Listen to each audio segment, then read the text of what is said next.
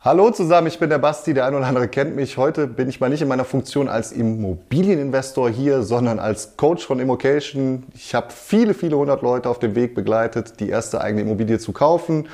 Und heute in dem Video zeige ich euch, was die größten Fehler am Anfang waren und wie wir gemeinsam den Hebel umgelegt haben, um dann doch ins Doing zu kommen und aktiv Notartermine zu kreieren. Viel Spaß! Herzlich willkommen beim Immocation Podcast. Was du jetzt hörst, nennen wir Experte erklärt. Die Idee ist, dass Immobilienexperten auf unserem YouTube-Kanal dir erklären, wie Vermögensaufbau mit Immobilien funktioniert. Wir haben also eigentlich ein Video produziert, aber das wollen wir dir natürlich nicht vorenthalten und laden es deshalb auch hier bei uns auf dem Podcast hoch. Viel Spaß! Mein Nummer eins Fehler, den ich beobachte, wenn Menschen mit Immobilien starten, das ist eigentlich ein Mindset-Thema, verrückt wie das klingt.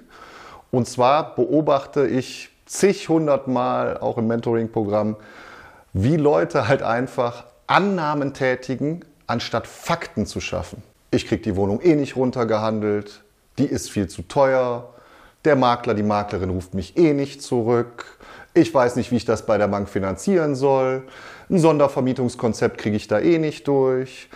Wenn ich an SGB II-Vermietung mache, dann kommen da eh nur Messis. Also wir haben hier ganz, ganz viel mit Glaubenssätzen, Barrieren zu tun. Ich hatte gestern ein Beispiel, ähm, da hat jemand gesagt, ja, ich habe lange in Essen gewohnt und meine ganzen Freunde haben auch da gewohnt und die haben alle gut verdient und keiner von denen würde in einem Einzimmer-Apartment wohnen. Wo ich ein großer Freund davon bin, zu sagen, Mensch, fang doch mal mit einer kleinen schmutzigen Bude an weil es finanziell nicht so ein großes Risiko ist. Aber da war einfach der Tenor vom Mindset, nein, alle meine Freunde wohnen immer in großen Wohnungen. Und dann habe ich halt einen Ansatzpunkt gewählt, habe gesagt, Mensch, du, ähm, wer von denen vermietet denn kleine Apartments in Ruhrgebiet oder sonst wo? Und dann kam natürlich wieder die Antwort, keiner. Also lasst das Annahmen tätigen, schafft Fakten und das schafft ihr am einfachsten, indem ihr freundlich nachfragt und recherchiert.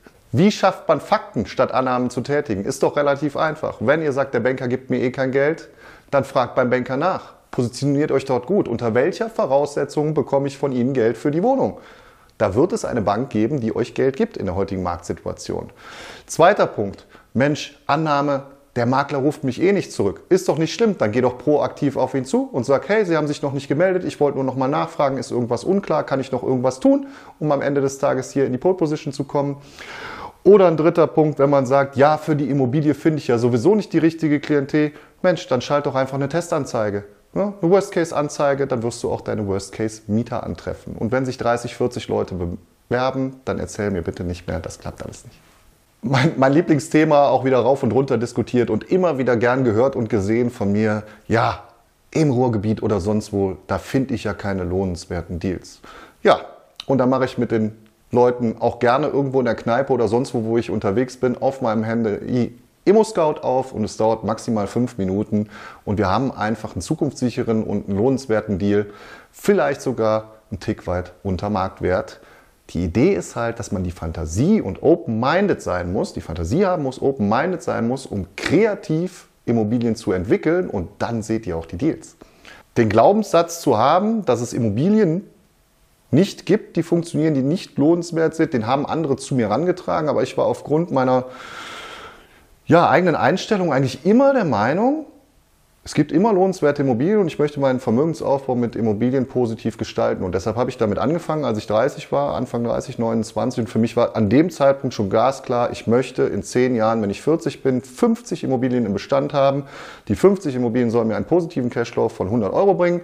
Und mit diesen 100 Euro hätte ich 5000 Euro, womit ich in meiner Selbstständigkeit schlechte Zeiten überbrücken könnte. Ne? Das war halt einfach für mich glasklar. Und ich habe so viele Steine in den Weg gelegt bekommen, so viele Leute, die nicht an mich geglaubt haben und immer wieder gesagt haben, selbst Leute aus der Immobilienwirtschaft, selbst Leute aus dem ganz, ganz, ganz nahen Umfeld, ja, im, im Familienkreis, die gesagt haben, hör auf damit, ne, also Situationen damals beim Essenstisch im Urlaub mit der ganzen Familie, wo dann auf einmal die Diskussion entbrannt ist von Leuten, die von Immobilien leben die dann sagen, hör auf, ne? also zu meiner Schwester dann, hör auf oder was, ne? hör nicht auf den Basti, der treibt sich finanziell noch in den Ruinen.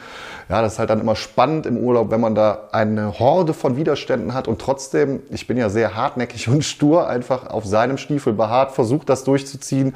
Das ist auch meine Message, den ich jedem da draußen nur mitgeben kann. Ne? Glaubt an euch selber. Wenn ihr von einem Thema hundertprozentig überzeugt seid und das Immobilienthema versuchen wir euch so nahe zu bringen, dass ihr einfach hundertprozentig von überzeugt seid, dann zieht es durch. Ja? Sucht euch Gleichgesinnte, die den Weg mit euch gehen, die euch noch unterstützen können, die Erfahrungen mit auf den Weg geben können.